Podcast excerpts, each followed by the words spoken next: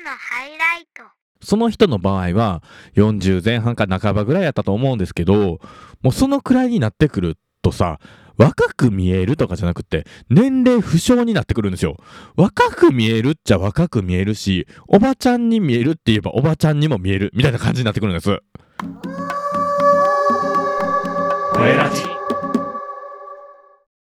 あなたの、あなたの、あなたの、あなたの、あなたの、あ、間違えた。あなただけのゲートも、豆腐テウルフです。皆さん、おはこんばんちは。毎週水曜日と日曜日の夕方6時頃から配信されるアラサーゲイの吠えたいラジオでは、毎回およそ30分いかないくらいの時間の中で、皆さんのお悩みやアラサーゲイが日常で感じたもんやりする出来事をリスナーの皆さんに寄り添い、愛を込めてぶった切るトークプログラムでございます時には下品な下ネタ成分が含まれることもございますのでお聞きになられる際は周囲の環境に注意しながらお聞きくださいませ。また番組内での発言は LGBTQ を代表するものではなくあくまで一個人の見解でございますのであらかじめご了承くださいませ。はおー。本日10月21日時刻は11時8分を回りました。今回ね珍しく2回続けて撮ってるんですよ。2本撮りしてるんですよ。すごく珍しい。じゃないと平日自分に自由に使える時間がなさすぎるので2本立て続けに撮ってます。本題なんですが今日僕が吠えたいのは子供部屋おじさんについて吠えたいと思っています。子供部屋おじさんについてね、もうほんまにお前らいい加減自活しろよっていう話なんです。っていうのもね、僕が働いている職場は今人の入れ替え期みたいな感じになっていて、僕が入って2日後とかに1人辞めてはって、さらにその1ヶ月後には2人辞めてるんですね。なので辞める前に人の補充をする感じで結構切羽詰まってたからなのか、時給もまあまあ結構高いんですよ。かなり割のいいバイト先なんですね。ほんで、僕には同期で入ってきた女性の方がいらっしゃるんですけど、50代半ばくらいの若干早めにリタイアされた女性なんです。で、彼女はキッチンカーは希望していなくって、厨房のみ希望で週3くらいでお仕事されてるんです。で、もう一人、僕らが入って2、3週間後くらいに面接できた男の子がいたんですよ。なんか、金髪の単発ヒゲで、ちょっとやんちゃしてます、みたいな雰囲気のある子やったんです。若干ホモ受けしそうな感じの子で、礼儀正しい子やったから、まあまあ印象には残ってたんですが、なかなか上の人形も採用しましたとか言わへんから、同僚と、あの子どうなったんでしょうね。あの、マイルドヤンキーみたいな子、八王子とかに住んでそうな雰囲気の子とか、僕ちょっとバカにして言うてたんですよ。っていうのも、服装とかもデウス X マキナとか着てたし、キャップ被ってたけど、それも RHC とかやったから、ほんまにやんちゃな若い子みたいな、やんちゃな生きってる子が、ちょっとお金持ってるアピールをしていい感じの服装なんです。で、なんやかんやで僕が入って1ヶ月くらい経ったタイミングやったと思うんですけど、結局その子の入社が決定して、マイルドヤンキーとかめっちゃバカにしてたけど、あの子入ってくんねやって僕は思ってたんです。同僚には、マイルドヤンキーっぽい感じですよねとか、ちょっと小バカにしてたのは全部内緒にしといてくださいとかって言いながら、早くも1ヶ月ぐらいで僕は先輩になったわけですよ。まあ先輩言うてもほぼほぼ同期みたいな感じなんですけど、ちょっと不安もあるじゃないですか、そんな。1ヶ月で先輩にさせられるなんて。でもその時は、僕もガンガン一人でキッチンカーの営業回ってて、彼もキッチンカー希望やったんやけど、彼は厨房からのスタートになったんですね。だから、シフトの時間はかぶっても彼と一緒に仕事をするっていうことがまずなかったんですよ。営業を終えて会社に戻った時に、ほんまにちょっと絡むぐらいやったかな。で、うちの会社の料理長がめちゃくちゃフレンドリーな方なんで、僕と彼が仲良くなれるように気遣ってくれたんでしょうね。料理長が、豆腐亭くん、豆腐亭くん、新人さん、見た感じ結構やんちゃしてそうだし、なんか尖った趣味とか持ってそうじゃないですか。ちょっと休みの日何してるかとか聞いてみてくださいよって話を振ってくれたから、そのまんま休みの日何してるんですかって聞いてみたんですね。大して興味もないけど、聞いてみたんですね。したら、めっちゃインドアです。ゲームばっかしてます。PS5 のサブスクでゲームソフト買わなくても遊べるので、それで適当に遊んでますとか言うてて、一応私もそこそこゲーマーなので、どんなゲームしてるんですか？とか、社交辞令に聞いたんですね。草ほども興味ないけど、一応聞いて、まあその日はサクッと会話して僕も帰ったんですよ。で、また別日かな？久々に料理長とおばちゃんと僕の3人で厨房を回す日があって、おばちゃんと、新人くんっていくつなんでしょうね？とかって聞いてたんです。そしたら、おばちゃんはもう年齢知ってたみたいで、36だって見えないよね？とか言ってたんですね。もうめちゃくちゃびっくりして僕は。え、完全に年下やと思って、マイルドヤンキーとかバカにしてたけど、年上なん？みたいな。もうその場でびっくりしすぎて、えー、みたいな。マスオさんさながらの、えー、が出ちゃうぐらいにはびっくりしましたよ。もうそれはそれはもうびっくりしました。でもね、思ったんですよ。若く見えるのって、いいことばっかりでもないよなーって僕は思ったんですよ、その時に。若く見えるっていうよりかは、おぼこい感じっていう方が彼の場合は正確かもしれないんですよね。なんか幼いですよ。若く見えるっていうのはさ、それなりに年齢も重ねてるけど、生き生きとしていて素敵っていうことなんですよ。でも、彼は若いんではなくって、幼いんです。おぼこいんです。完全に子供の顔をしてるんです。その面に人生刻んできてない人の顔をしてたんですよね。ココシャネルの名言にさ、20歳の顔は自然からの贈り物。30歳の顔はあなたの人生。50歳の顔はあなたの功績っていうのがあるじゃないですか。これね、最近リスナーさんのゴテカワポー様の大喜利ツイートで拝見したんですけどね。この名言って真理であると僕は思ってるんですよ。30超えてくると、その人の生き様が顔に出てくるんですよね。若く見えるっていうのはさ、素敵な年の重ね方をしている人に対しては褒め言葉になるけど、そうでない人っていうとまあ申し訳ないんですが、幼い顔をしてる人に対してはディスりでしかないんですよね。バカにされてるんですよ。いい年こいて大した人生歩んでないんですねっていうディスり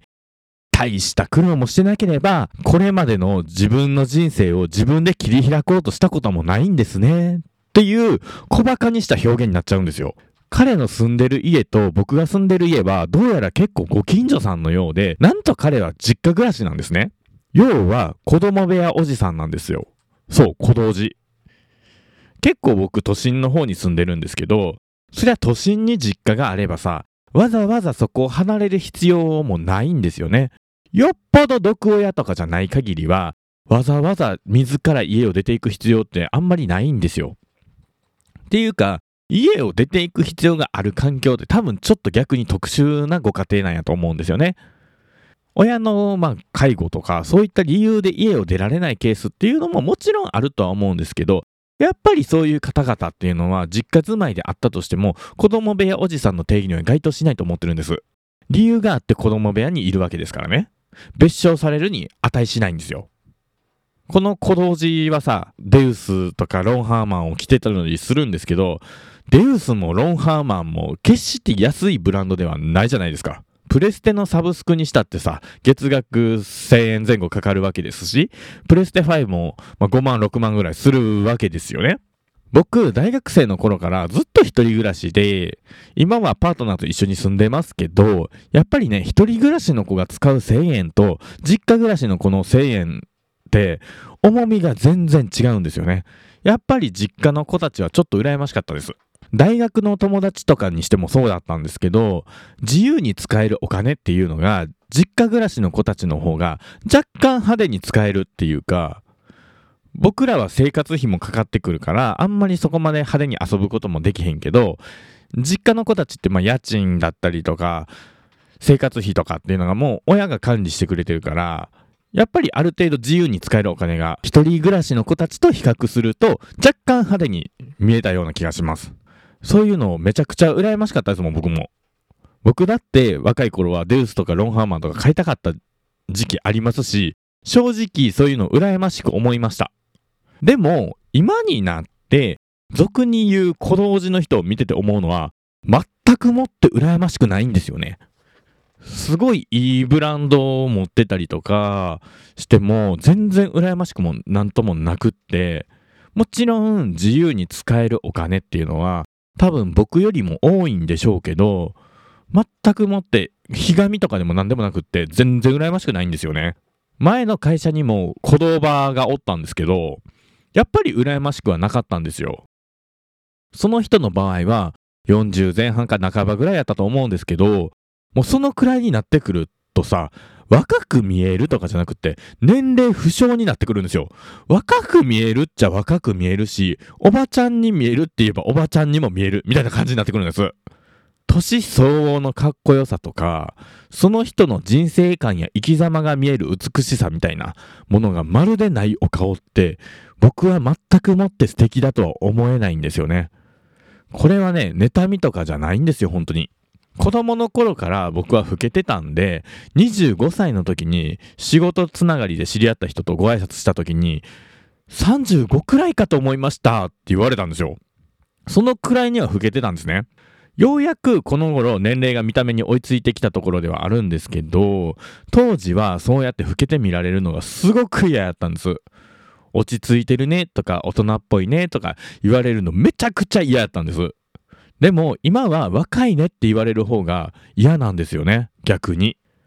バカにされてるって感じちゃうんですよね。まあ若く見えるねなんてめったに言われることないんですけど、だから僕自身は年齢を重ねるのが本当はちょっと楽しみやったりもするんですよ。僕4月生まれなんで同級生たちの中では割と先に一つ年を食うのが早いんですね。だから、おめでとうクソババアとか お祝い LINE くれるんで、やだとか返すんですけど、でも実際は嫌でも何でもなくって、今の自分やから実現できるかっこよさとか、自分らしさみたいなのが見れるのが楽しみやったりもするんですよね。リスナーさんの中にさ、この話を聞いていて気分を害した方がいらっしゃったら、それはめちゃくちゃ申し訳ないと思うんですけど、子供部屋に住んでらっしゃる方って少なからずいらっしゃると思うから、気分害されたらほんまにそれは申し訳ないと思うんですが、ただ、もし気分を害したという方、いらっしゃいましたら、それは今すぐ実家から出た方がいいんじゃないかなと僕は思います。気分を害するっていうことは、多分自分は親のすねをかじっているっていう自負があるからやと思うんですね。まあ、そもそもそういう人たちはホエラジなんか聞かへんやろと僕は思ってるんですけど、ホエラジのリスナーさんは皆さん明るくて賢い方や目の前の物事に努力している方や向き合っている方たちばかりなので、多分気分を害されてる方はほぼほぼおらんやろと思ってます。多分実家に住んでる方がいたとしても親御さんが心配やったりだとか事情があるからそこに住んであるのであって決して金銭面や生活面で親の援助が受けられるのを理由にそこに留まっているわけではないと思っています。まあもしね今お付き合いされてる方とかが実家住まいで結構派手にお金使える方やったらそれはちょっと注意した方がいいかもしれませんね。多分その方はおそらく地雷ですよ。ちなみにその小道寺は静岡に彼女がいるんですって。余計なお世話ですけど、その彼女さんはもう絶対別れた方がいいと思います。マジで。絶対解消ないよ今回はですね、お便りが尽きてしまいましたので、久々の架空のお便りでございます。今回の架空のお便りはとてもとても、それはもうとても鼻につく内容でございますので、あくまでもネタということをお忘れなきようお聞きいただけますと幸いでございます。吠えたいネーム、明石の節だら女さんからのお便りです。すごい名前だね。では、お便り読みたいと思います。ウルフさん、こんにちは。私は某商事会社で営業しております27歳、明石の節だら女と申します。本日は私の彼のことで、ウルフさんにご相談をいたしたく、こうしてお便りをしたためております。ざっくりと申し上げますと、最近彼氏からの結婚しようアピールがものすごく激しく、ものすごくうざいのです。ちなみに、現在私には彼氏と呼んでいるキープの男性が3人ほどいます。キープの男性が3人ほどいるに至った経緯なのですが、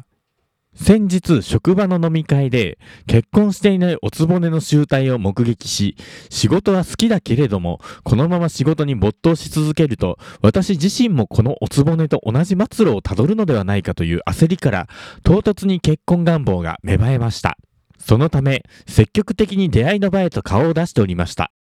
その中の一つに高校時代の同窓会があるのですが、私が通っていた高校というのは進学校でしたので、周りは勉強一筋というようなあまり可愛いとは言えない不穏なばかりでございました。そのため、自然と私はアイドル的なクラスのマドンナへと昇格いたしました。そういうこともあってか、未だに高校時代の同級生からは高値の花扱いを受けています。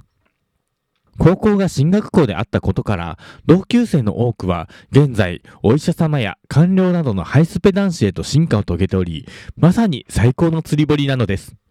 そのため、とりあえずスペック的に良さそうな男性とは全員デートしたのですが、彼らは恋愛経験が少ないためか、すぐに告白してくるのです。そのため、そこから上位3人を選んで付き合っているという状態が現状でございます。仮に1人の人と1、2年程度お付き合いをして結婚に結びつかなかった場合というのは時間の無駄となり、私もそろそろ焦りを感じる年頃でございますので、この方法しかないと至った次第でございます。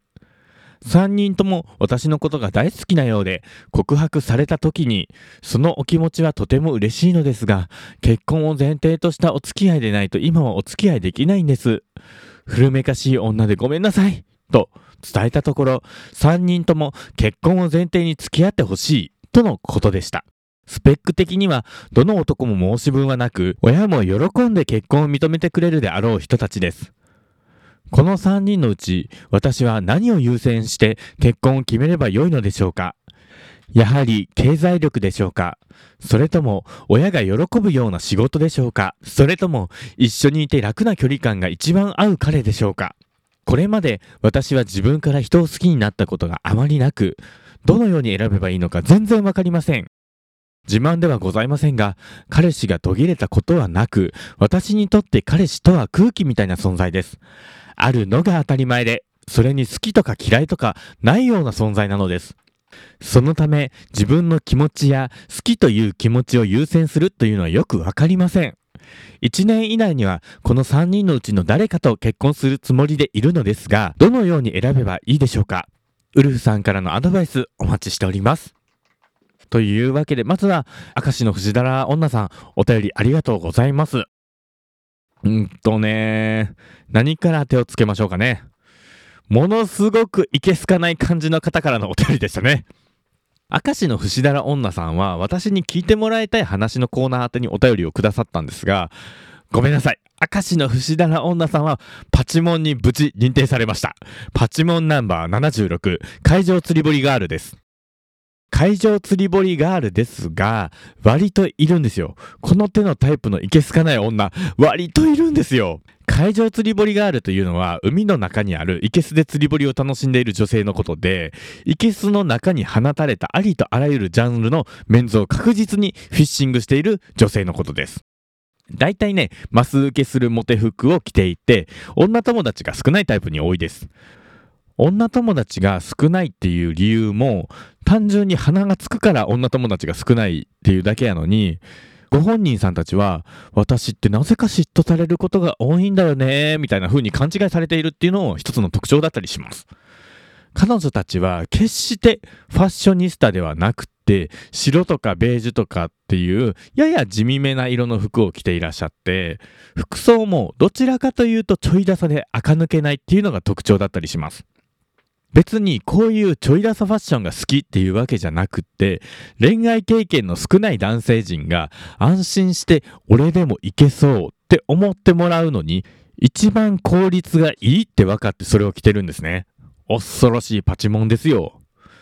釣り堀ガールとは言いましたが、彼女たちが餌のようなもので、次々と確実に釣れる男性を釣り上げて、より多くの恋心を搾取するのに生きがいを感じているというパチモンです。おたさの姫とか、彼氏は作らずに常に告白されるための活動を続けている恋愛ハンターとかも、海上釣り堀ガールに分類されます。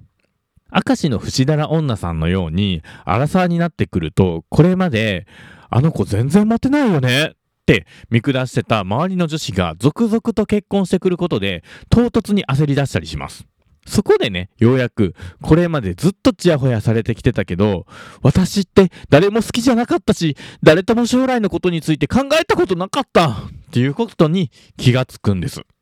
それまでは他人から認められる好きになってもらうということに重きを置いていた彼女たちは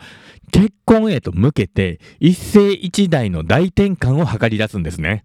これが明石の藤田の女さんの場合は三股ダービーっていう形となって現れました。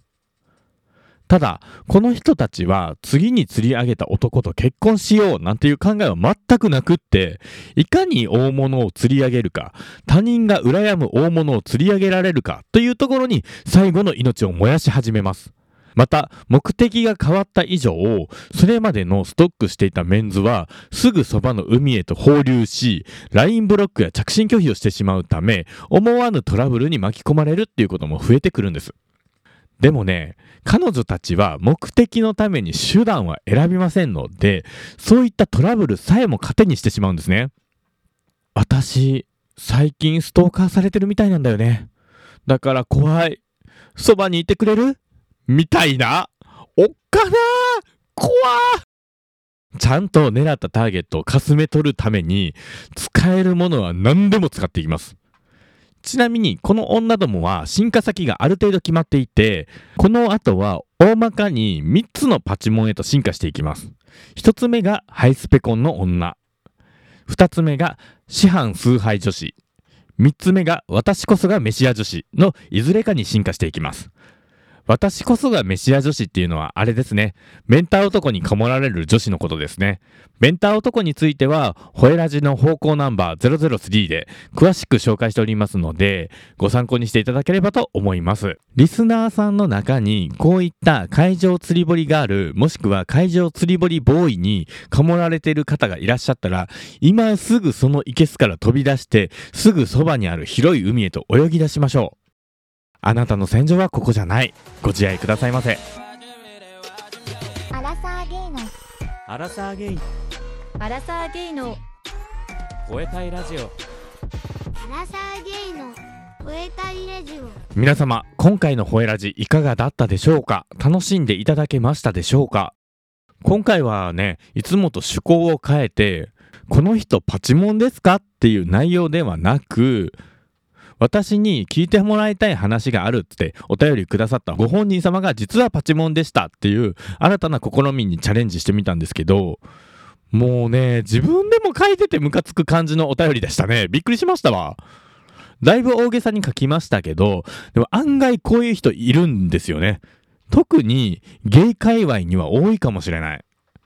死後連発しますけど、シャイニーでイケイケな芸人は結構いるかもしれない。こういう鼻につく人。僕嫌いです。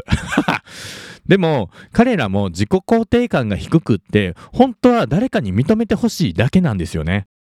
だから付き合ってるとかっていうステータスよりも告白された回数だとかどんなことをしてもらったかとかっていう内容で承認欲求を満たすかわいそうな生き物なんですよね。まあそれでも鼻にはつくんですけどね。結局自分が認めてあげないと一生その承認欲求っていうのは満たされることはないので自己肯定感は高くしっかりと自分を皆さん愛してあげましょうね。最後まで聞いてくださりまたポッドキャストを通して私に出会ってくれてありがとうございます。この番組を通して東風亭は人の気持ちを明るくできるようになりたいと考えています。きっと人生にくじけてる人がいっぱいいると思うから。ちょっとしたことやちら裏みたいな内容些細な悩みでも構いません。この番組へのご意見やご感想なども合わせて募集しておりますのでぜひ番組概要欄のリンクからお便りお願いいたします。また Twitter では「ハッシュタグほえラジ」で感想などのツイートをお待ちしております。最後にもしこのポッドキャストを気に入っていただけたら番組のフォローチャンネル登録レビューの高評価などよろしくお願いいたします。ではまた次回。本日のお相手は豆腐とウルフでした。さいちぇーン